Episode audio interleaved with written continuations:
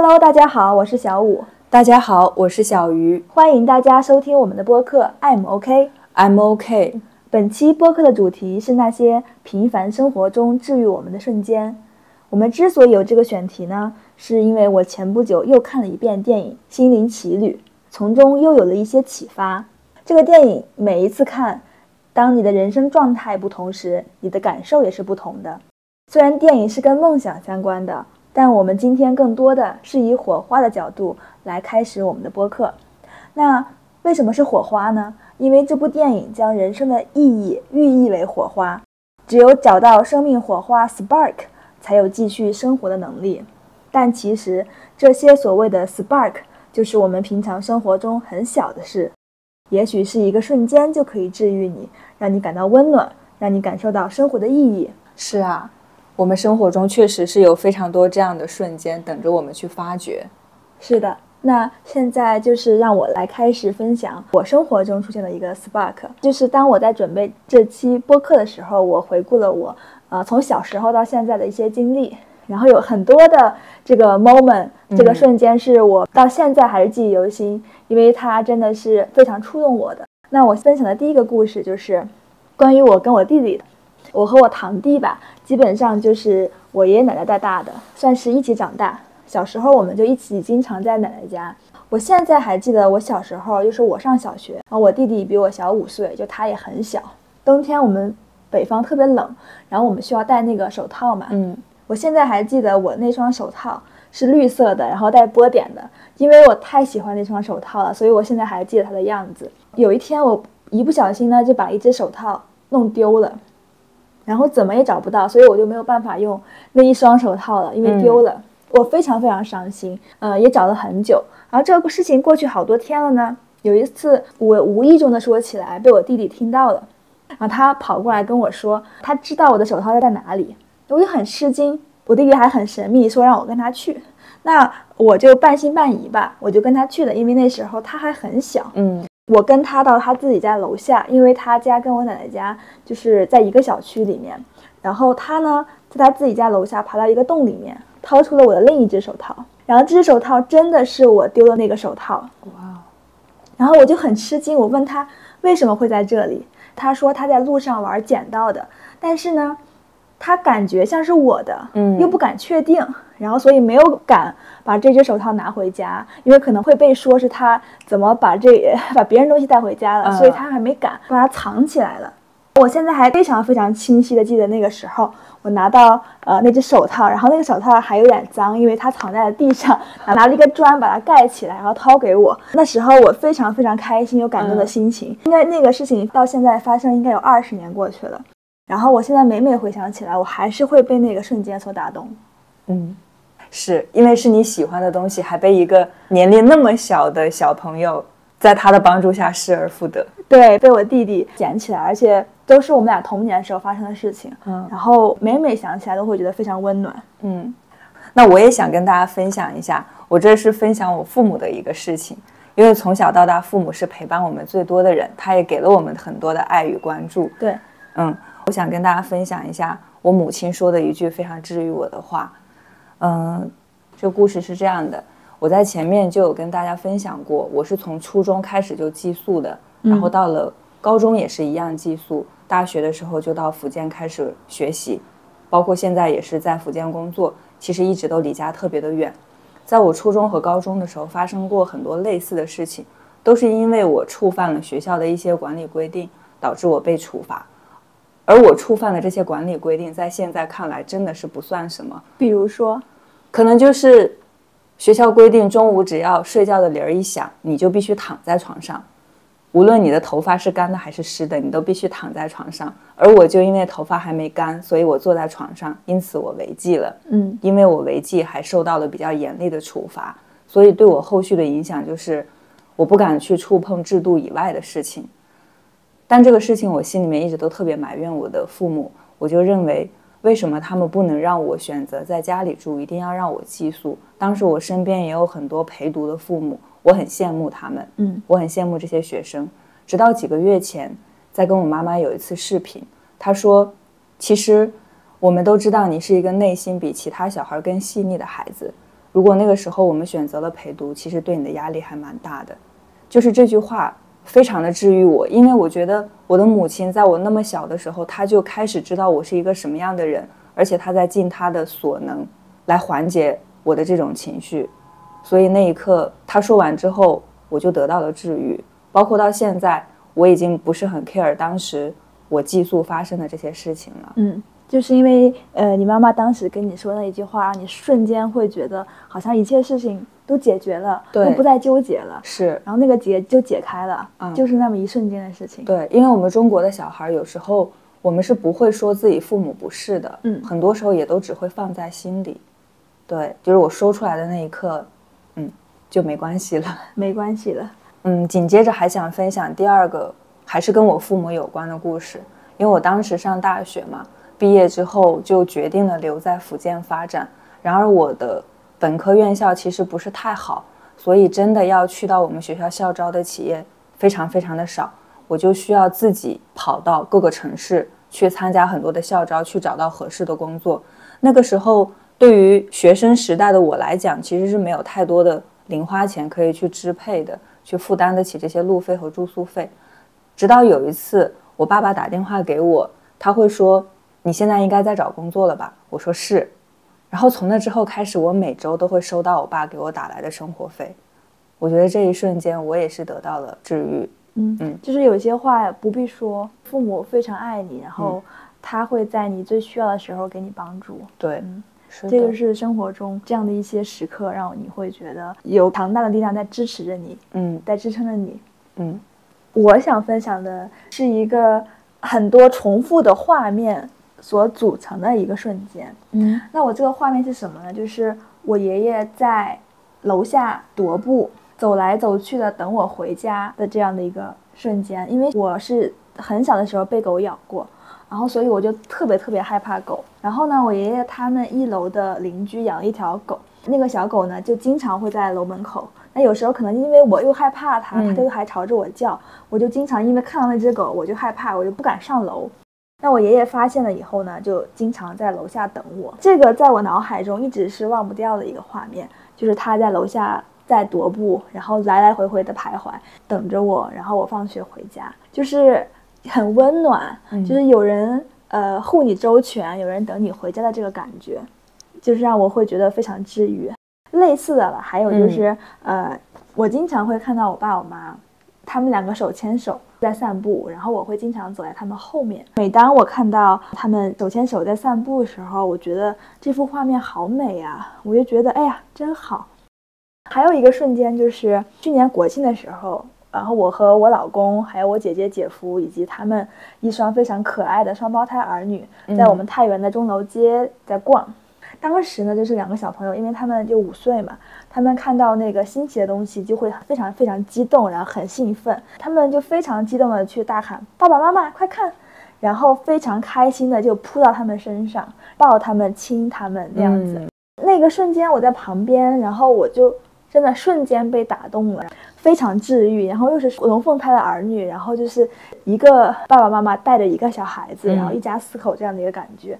我就在那一刻看着那一幅画面，我就觉得哎呀，好羡慕呀！其实那个瞬间也让我觉得，哎，我也好像想要孩子。对，因为有时候人做决定或者被打动或被触动，就所谓的生活的火花，就是在那么一瞬间的事情。对，不需要太多复杂的经历，是嗯会让你觉得，哎呀，生活真美好呀，这种感觉。对，不需要你有多少钱，多少套房子。对，是这样子的。嗯，刚刚你分享到你爷爷的画面，让我也忽然想到我爷爷的一个画面。可以说，我最后一次见我爷爷，以及和我爷爷说的最后一句话。那个时候，呃，我回到我爷爷家，我爷爷就坐在院子里，他就跟我说了一句：“他说你现在在福建，我看新闻，福建周边都是海，你要小心，不要掉到海里去。”其实当时我听到这句话的时候，我还埋怨他，我说哪有，也不见得你迈出那一步就是海呀。嗯，但是现在其实刚刚听你分享的时候，我真的就忍不住想到了这个场景，嗯，很温暖，其实很多温馨的画面都是和家人在一起所产生的。嗯嗯，你可能会觉得就是这个时刻，他们治愈了你，他们在支持着你，然后不需要其他东西。是的，除了家人之外，我们身边的朋友其实也给过我们很多这样的瞬间。我也想跟大家分享一下，这个跟你有关，跟我有关。是，我不知道你还记不记得，就是曾经有一个周末，你父母其实也在厦门，我有给你发信息说，小五你在哪儿？你说你陪你父母在逛街。后面你问我我呢，我说我今天在家，因为我身体不太舒服。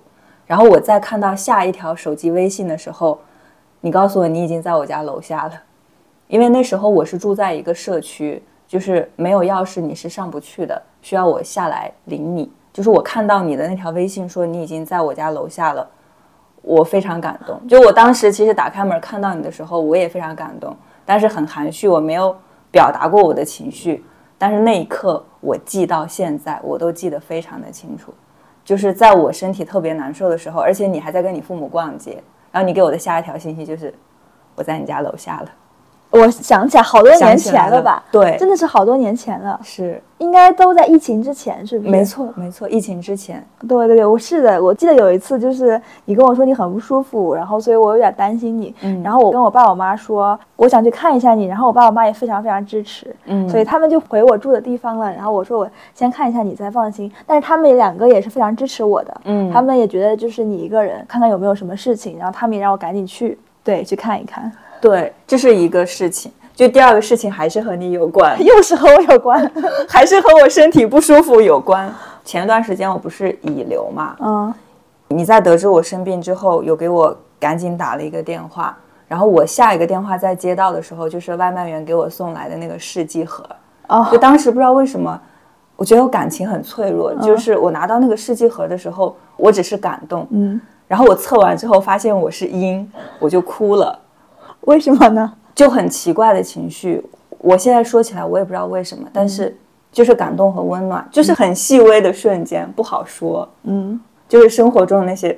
小的 spark，因为你确实是呃元旦后就跟我说一直在发烧，我记得你反反复复发烧，是。然后我想着你还是稍微要确诊一下才有办法，就是因为发烧这个事情可大可小。其实我当时还搜了有没有甲流、乙流试剂，然后没有全部搜的，对我没有搜到，我只搜到抗原。然后我想着那个你还是测一下吧，起码测一下放心一点。嗯，就是非常感动和温暖。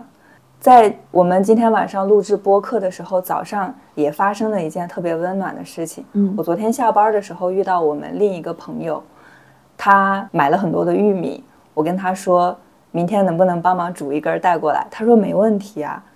所以他早上的时候就给我发了微信，告诉我说不用带早餐了，他有煮好了玉米，还给我多准备了一颗鸡蛋当做我的早餐，我很开心。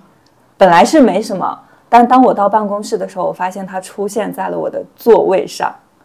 哇塞，就是我看到的那一瞬间，嗯，非常的戳你，非常的触动你。对，因为我本来以为我要去办公室找他拿，没想到他放在了我的座位上。但是你说那句话的时候，你是认真的还是有点开玩笑？有点开玩笑的，我是有点开玩笑的。对，我也觉得是有点开玩笑，但他却很贴心的，然后帮你准备了。没错。其实我也是这样的一个人，我很容易被这种细微的事情所打动的。嗯，但是我们会发现，大部分人是缺少发现这些东西的眼睛的。大家会忽略身边的这种小的感动和小的温暖。对，就可能就一直在忙忙碌碌、忙忙碌碌的生活，然后为了工作，为了去追寻一个目标，然后就是忘记停下来，然后去看看周围。周围的这些人和事，这些其实很多的小事发生，会让你觉得非常的温暖。呃，其实我也有这种想法，要不是这一次我们做播客，因为最近一段时间我真的是非常非常忙碌的。你应该知道我的状态，就是每天不只是我知道你的状态，大家听我们这期播客的时候，从小五的语速也能够感觉出来。对，就是我真的是非常忙碌，因为我自己私人的事情，然后我工作又非常的忙。我已经连续好久，就是每天晚上，呃，工作完还要处理我自己的私人的事情，然后到十一二点钟吧，就是这样的一个连轴转的状态，好久了，以至于其实我忽略了很多很多很多细微的感动。说到这里，我突然之间很想分享一个小小的事情，就是几天之前，嗯，应该是上周末。然后我周末在家上课，嗯，我老公他去健身了，他健身回来以后一身臭汗回来，给他开了门。其实当时我看到他，然后我就想回到我座位上去上课了，嗯就我很着急。但是他突然之间从他身后掏出了一朵玫瑰花给哇我，哦，一朵玫瑰花给我。其实那个瞬间我是非常非常感动的，我是心里暖了一下，被触动到了。嗯但当时我就是很快的把那个忙着花要上课忙着要上课，然后把这朵花插到花瓶里，然后就结束了。嗯，这个说明就是在我们很忙碌的过程中，就真的很容易去忽略身边这种非常非常细小的这样的一个感动的时刻。是的，是的，对，也希望大家可以尽可能的停下来，然后去感受一下周围的这个爱。是的，嗯就是停下来去想一想周边，哪怕是很微小的事情。嗯关于朋友，我还想分享的是跟我大学舍友相关的，就是在大学的时候也谈恋爱嘛，所以我当时和我的初恋分手，分手之后我是非常难过的，因为我还是很喜欢他的。嗯然后那段时间我会经常的去外面自己走，或者是自己跑步，直到有一天我在操场跑步，我一回头发现我的舍友都在我的身后。我非常受不了这样的时刻，哎，嗯，就那一幕也是印在我脑海里。我后面回到宿舍之后，我问他们，我说我以前散步，你们不会也跟在我后面吧？他们说你以为呢？就是他们一直在默默的跟着你，怕你有什么事情。，是，但那个时候我的感知范围内是没有他们的。嗯我只觉得我此刻很难受，我要出去散步，我要出去跑步，我没有注意过他们。嗯，是的。所以我跑步一回头看到他们的那一瞬间，有没有哭？忘了，只记得看到他们那一瞬间，非常的开心。嗯，但这个一定是你生活中的 spark，因为你嗯记到现在，是真的记到每每现在想到也会觉得很温暖。嗯，包括之前我们定下来要做这一期播客的时候，你刚开始跟我说要做这一期，我还说不要吧。我现在想起来，满脑子都是一些坏事儿。但是后面静下来想一想，其实身边这种微小的温暖、微小的人、微小的事儿，太多太多了。嗯嗯说到这里，其实因为我们开头的时候，我们是因为心灵奇旅嗯而想要选这个主题嘛。其实我特别想分享一下我第一次看《心灵奇旅》的时候我的一些感想。我记得吧，就是二零二一年的一月，我记得非常非常清楚，因为那个时候我整个人状态属于比较低迷的时刻。那这个其实是跟我当时刚换工作有关系的。嗯就一直在否定自己，觉得自己不行，觉得自己呃能力不够，反正就是到一个新环境里面非常有压力吧，就是一直对自己是处于一个否定的状态，整个人状态很差。《心灵奇旅》这部电影就是在那个时候上映的，我就去看了这部电影。看完以后，呃，我在电影院哭了，呃，因为这部电影确实很触动我，然后嗯我也觉得这个电影就是在为那个时候的我而拍的。电影告诉我们说要去寻找我们平凡生活中的火花嘛。现在我翻出来，当时我看完电影后几天吧，发的一条微博，然后那条微博也很巧，是三年前的昨天 发的。对，然后我可以给大家分享一下我当时写的这一条微博。我写到，记得在最难的时候，迫不及待去看了《心灵奇旅》。那天在等朋友吃饭的时候，无聊刷了一下星巴克的 APP，没想到发现了一张当天过期的免费咖啡券。拿到那杯免费咖啡，觉得自己没有错过，心里想着：哦，这是我今天的 spark。嗯从冷风中拿着外卖跑回家，暖暖的房间让我找到了那一天的 spark。还有今天下班路上，我突然望着车窗外，发现了很美的夕阳，心情顿时明朗。这是我今天的 spark。还有很多瞬间，生活并不完美，需要与自己和解。这是我当时看完那个电影没有几天，然后写下的一条微博。嗯就是现在我去看这条微博的时候，我也会觉得非常的治愈。嗯，就是我听着也觉得非常的治愈。对，就是确实是需要去有一双发现的眼睛，去尽力的静下心来去感受周围的一切，对去寻找这个属于我们的生活的 spark。你刚刚分享到下班的路上看到夕阳，觉得自己得到了治愈。我是有一天工作也是非常的累，然后下班拖着疲惫的身躯迈出办公大楼之后，看到了公司内部种的三角梅开得特别的灿烂，我就是被这些鲜艳的三角梅治愈了。我说哇，好美呀！嗯就那一刻心情瞬间就明朗了，好像很多工作的疲惫那一瞬间消失了。嗯，我只顾着欣赏我眼前的这些美丽的花朵，对，是很多时候就是这样子的。对对对，包括上一周的时候，其实也是因为近期发生的一些事情，我心情不太好，所以我在路过花店的时候买了几枝花。我在刚买到花的那一瞬间，也没有以前那么开心。当时我还在想，天哪，看来我这次被这个事儿影响的还挺明显的，我竟然买到花都不开心了。但是当我回家把它插在自己家花盆儿放在桌子上的那一瞬间，我非常的开心。嗯，我就说哇，好美呀，好有生机，好有活力。就那一瞬间，我的心情又不一样了。就把那些不开心还有烦恼都丢在脑后了，对就尽情的享受当下，嗯享受生活。嗯，说到这儿，我还是想补充一句：觉醒就是改变的开始。为什么？我们能够发现这些非常小的美好，是因为其实，在开始的时候，我们就会让自己有意识的去留意身边这些美好。所以也特别想跟我们听众朋友再分享一次，大家不妨让自己铭记、注意、留意身边的美好，自己才会不经意间被治愈。不然的话，其实是很难发现这些细小的感动的。嗯，对的，嗯以前我和小五是住在同一个公寓里嘛，对，咱俩是邻居。对，你还记得以前从公寓上班到公司路程要多久吗？十分钟吧，不到十分钟，不到十分钟，这么快吗？你确定吗？十分钟左右吧。啊，不过可能你走路比较我走路快，飞快 对，但是对我来讲，我可能要走十二分钟到十五分钟之间。那差别也没有很大。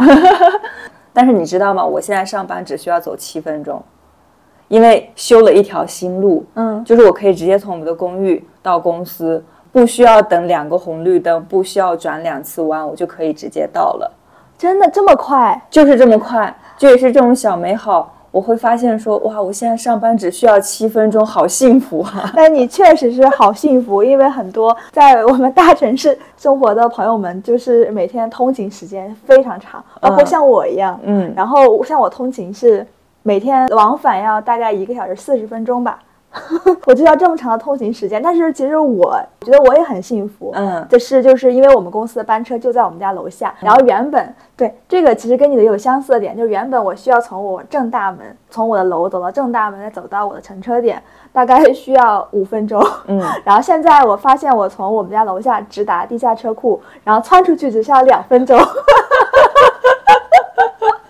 对于对于上班族来讲，能节约一分钟都是非常幸福的一件事情，意味着可以多睡一分钟。对的，就所以我只需要两分钟就可以走到我们班车的站点，然后上车睡觉就可以了。所以我就没有太在意那个一个小时四十分钟往返的这个路程，还是蛮舒适的。所以其实也很幸福的。嗯，我想起来之前看到的一个科学研究，它的研究主题是上班通勤时间和幸福度的关系。其实并不是通勤时间越短，人会感觉到越幸福。嗯他那个研究显示的结果是，我们每一天通勤往返的时间控制在一个小时左右，人是会感觉最幸福的。嗯为什么哈？如果说我们的通勤时间是小于一个小时的，说明我们的生活圈和工作圈没有完全分开嗯啊，就是生活和工作基本是混杂在一起的。但如果我们的通勤时间是大于一个小时的，其实某种程度上讲，通勤时间有点太久了。对，如果控制在一个小时的距离，刚好可以让我们的工作和生活是处在不同的环境里，那个时候的职场人士其实他的幸福度是最高的。嗯，这个我是赞同的。嗯不嗯过现在就是我已经持续很久，好几年都是这样的一个通勤时间。但是因为自从我开始听播客之后，我都是上车以后开始放着播客，然后就嗯听到公司，然后下班也是一上车从公司听播客听到家里，是播客陪伴我、这个呃通勤时间陪伴我整个通勤的时间，然后让我会觉得 OK 还好，所以我已经习惯了。是。你有没有被同事打动的瞬间啊？当然有啊，我分享一个故事吧，就是在去年的时候，我们部门有招过一个行政，这个行政在我们部门其实没干几个月他就离职了，而且在这个过程中，因为工作分工的原因，我跟他其实是没有交集的。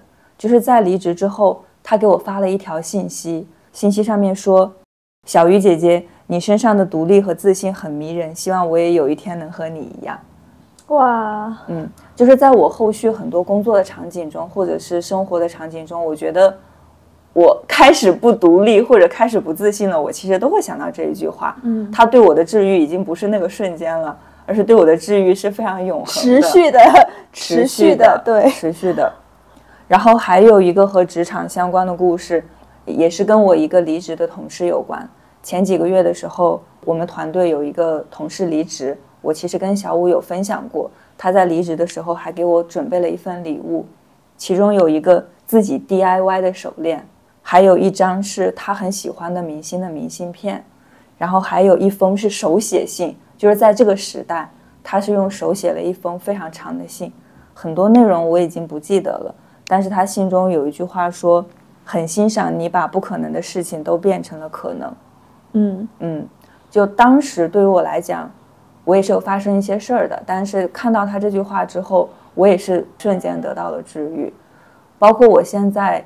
有遇到一些困难，或者是遇到一些挑战的时候，我觉得我也会想起来这句话。你分享这个时候，让我突然想到我的前同事，嗯，也就是你现在的同事，他们也可能离职了。就当时我离职的时候，最后一天，我不是写了一封离职的邮件嘛，嗯，就是跟我相关方说明我其实本人要离职了。然后当时我邮件发出去的时候，趁着我的邮箱还没有被注销，然后其实我收到了好多的回信。就是这些回信，要么就是关系很好的同事，现在已经成为了朋友，经常我们在一起玩的，嗯，还有一些别人，就是他们给了我非常多很好的评价和鼓励，然后有说到就是说感到很可惜我离开了，然后祝愿我前程似锦吧，类似于这样的，就是我收到非常多这样的回信，还有一封回信是，应该现在是你的领导，嗯，当时也是我们的领导，其实他也有回信，那个邮件的内容还是蛮长的，具体内容记不太清。我大概记得他写的什么内容，但是具体的那个文案，因为他文采文笔真的非常好，所以我就在这里不说了。其实我看到他给我那一封回信，我也是觉得非常非常感动的。嗯，是这样子的。嗯，有的时候真的就是某些人的一些话，给到我们这种 spark。对，而且他的这种治愈还不只是瞬间哦，他的这种治愈和影响可能是非常深远的，就是陪伴我们很长的一段路。我觉得。起码到现在，我还是会记得当时谁，嗯，回了这些邮件，然后谁给了我这些鼓励。每每我们去想起来的时候，就会觉得非常的激励我吧，非常温暖。对，就是非常强大的动力。然后这个是我同事所让我感受到的生活中的小的 spark。我还想跟大家分享一个，就是昨天刚发生的事情。因为我现在住在比较高的楼层，如果我想下楼扔垃圾的话，对我来说也是一个挑战。就在昨天，我的垃圾桶刚好满了，可是我已经换好了睡衣，我纠结了很久，我到底要不要下去扔垃圾？最终我还是决定下去了。就在我到电梯口的时候，遇到了一个阿姨，阿姨问我说：“你只是下去扔垃圾吗？”我说：“是。”阿姨说：“那你就不要下去了，我顺带帮你一起带下去吧。”我说：“好的，谢谢。”我就很开心的回去了。这也是非常暖心的瞬间。是啊，是啊。其实有时候就是也是一个陌生人向你施出的一个善意吧。嗯。讲到这里，我就继续去分享一下，就是我生活中或者生命中所打动我的这个瞬间。就是有一幕，我也是脑海中一直会有这个画面。一七年的时候，那时候我在那个佛罗伦萨旅游，我和当时的小伙伴们在一个广场上去看日落。然后那个时候呢，有一支呃意大利本地的乐队在演出。唱的是意大利语的歌曲，当然我们听不懂。当时啊，游客和当地人就会坐在那个台阶上聊着天，然后很多人也是喝着啤酒，一起再去看着那个远处非常美的夕阳。每个人脸上都挂着笑容。当时我站在那个广场中间，然后前方是乐队在演奏，然后右边是坐在台阶上的人，左边是夕阳。嗯，然后就是当我站在那里的时候。那一刻，我突然之间被打动了，我感觉到怎么说，就是好像我的心慢了一拍，我觉得非常非常感动，我不知道为什么，嗯，就是觉得啊，那一切怎么那么美好啊？就这个世界真好啊！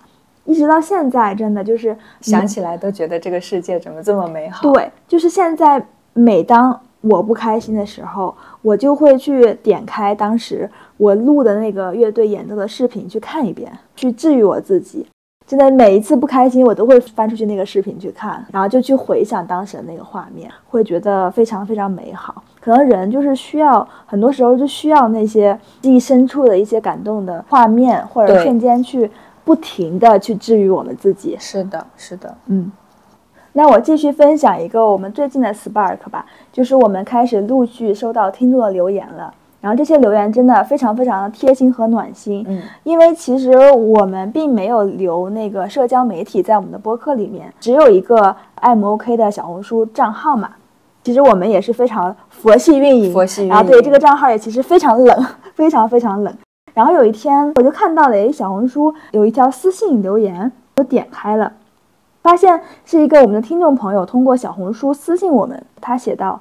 Hello，听了几期播客节目，非常喜欢，我也订阅了，找了很久才在这里找到你们。如果音质再好一点就好了，希望姐姐们可以继续加油。呃，我会一直听的。哇，我读到他的私信的时候，我觉得非常的触动，非常感动。那天那一条的私信给了我非常多能量，真的是我那一天的 spark。然后这是一个非常非常动人的瞬间，谢谢这位朋友的鼓励，不知道他有没有听到这一期，也谢谢他带给我的治愈。听完你刚刚说的这位听众给我们的留言，我也觉得非常的感动。嗯，谢谢大家，就是因为我们现在播客开始被一些听众朋友所发现、所看到了，谢谢你们的鼓励。嗯嗯，即便有很多听众朋友，他不一定是通过留言或者是评论的这种方式在鼓励我们。有的时候可能只是他无意间增加的一个播放量，就是当我们后台的数据看到播放量加一，就是那个加一，其实我们也会觉得非常的感动。是的，没错。嗯，其实生活很美好，它是需要我们去留意驻足的。就像播客中间我有说的那一句：“觉醒就是改变的开始。”真的非常希望，无论是我还是小五，还是我们的听众朋友。能够去持续的去留意生活中那些非常小的 spark 和非常小的治愈的我们的瞬间，就像一档综艺《你好生活》里说的这样一句话一样，将生活嚼得有滋有味，把日子过得活色生香，需要有一颗浸透人间烟火的心。嗯，最后我引用电影《心灵奇旅》的一句话：不是有所成就才算活着，梦想也不是什么了不起的东西。只喜欢看天、走路、吃披萨的人生也很好。希望大家可以享受当下，享受平凡生活的每一天，寻找自己的 spark。嗯，本期也非常希望听到我们播客的听众朋友给我们的评论区留下治愈你们的瞬间，留下你们的小 spark。是的，欢迎大家留言。那本期播客就到这里吧，我们下期见，下期见，拜拜，拜拜。